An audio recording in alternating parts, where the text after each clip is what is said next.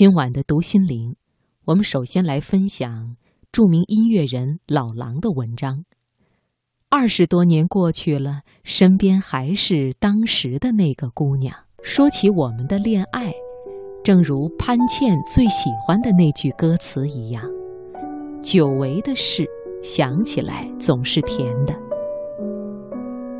我和潘倩是北京八中的校友。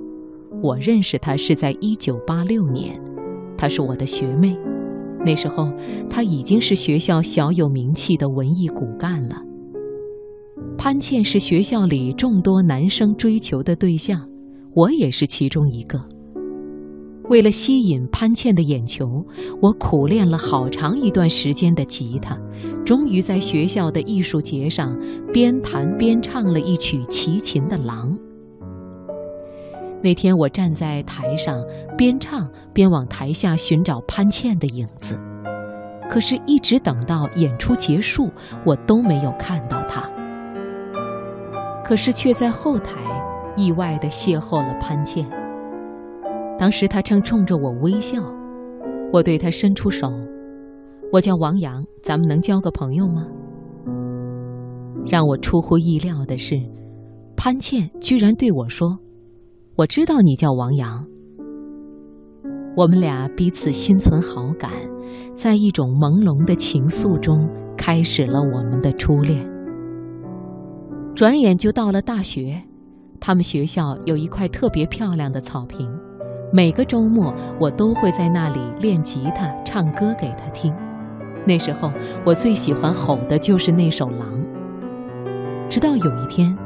潘倩在听了我无数次的吼过狼之后，对我无奈地说：“我看啊，你以后不要叫王阳了，就叫老狼吧。”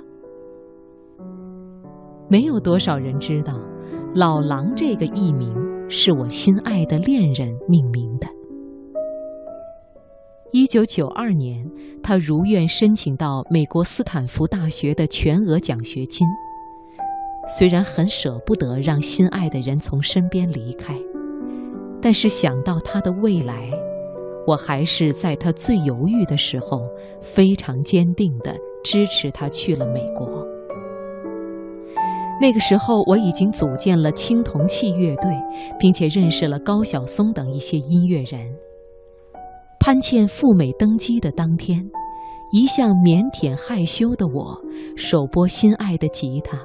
在机场，大声而深情地为潘倩唱起了《别哭，我最爱的人》。我一边拨弄着琴弦，一边泣不成声。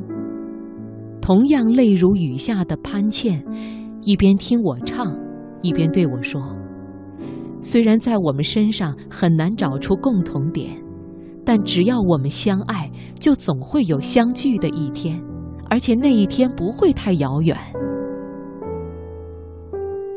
我一直记得当初潘倩的那句“我会火”的预言。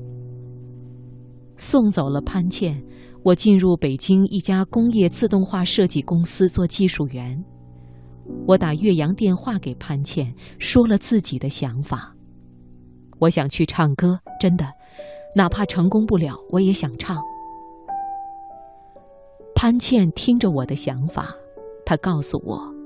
他希望我能按自己心中最希望的样子去生活，一生很短，能够让自己快乐是最重要的事情。虽然潘倩的话很短，但却让我迷惘了多日的心一下子豁然开朗。我当即辞去了工作。很快，高晓松创作的《同桌的你》以及《睡在我上铺的兄弟》被我唱得红遍了全国。这两首歌被大学生们称为当年的毕业歌。那年春节，我被邀请去参加中央电视台的春节联欢晚会。那天晚上，在新年钟声敲响的时候，我接到了潘倩打来的电话。我好想你，我的心突然一下子疼得受不了，于是，我买了最快赴美的飞机票。潘倩在美国一直都很努力地读书，一口气拿了三个硕士学位，并且在美国硅谷谋得了一份很不错的工作。我想，这就是我和潘倩的不同。她永远都是会为自己锦上添花的人，而我却是个急流勇退的人。在校园民谣最火的时候，我却从娱乐圈渐渐淡出，开始了自己从中学时就有的梦想——背包旅行。二零零四年秋天，结束了十八年的爱情长跑。我与潘倩的婚礼在北京郡王府举行，在婚礼上，我们向所有的来宾展示了我们爱情十八年来的相册，里面记录了我们的爱情成长。我在开香槟的时候，趁机抹了下幸福的眼泪。我和郎媳爱得很艰难，爱得很淡定，爱得很温暖。爱得很执着。我认为好日子不会在原地等你，而要等你去创造。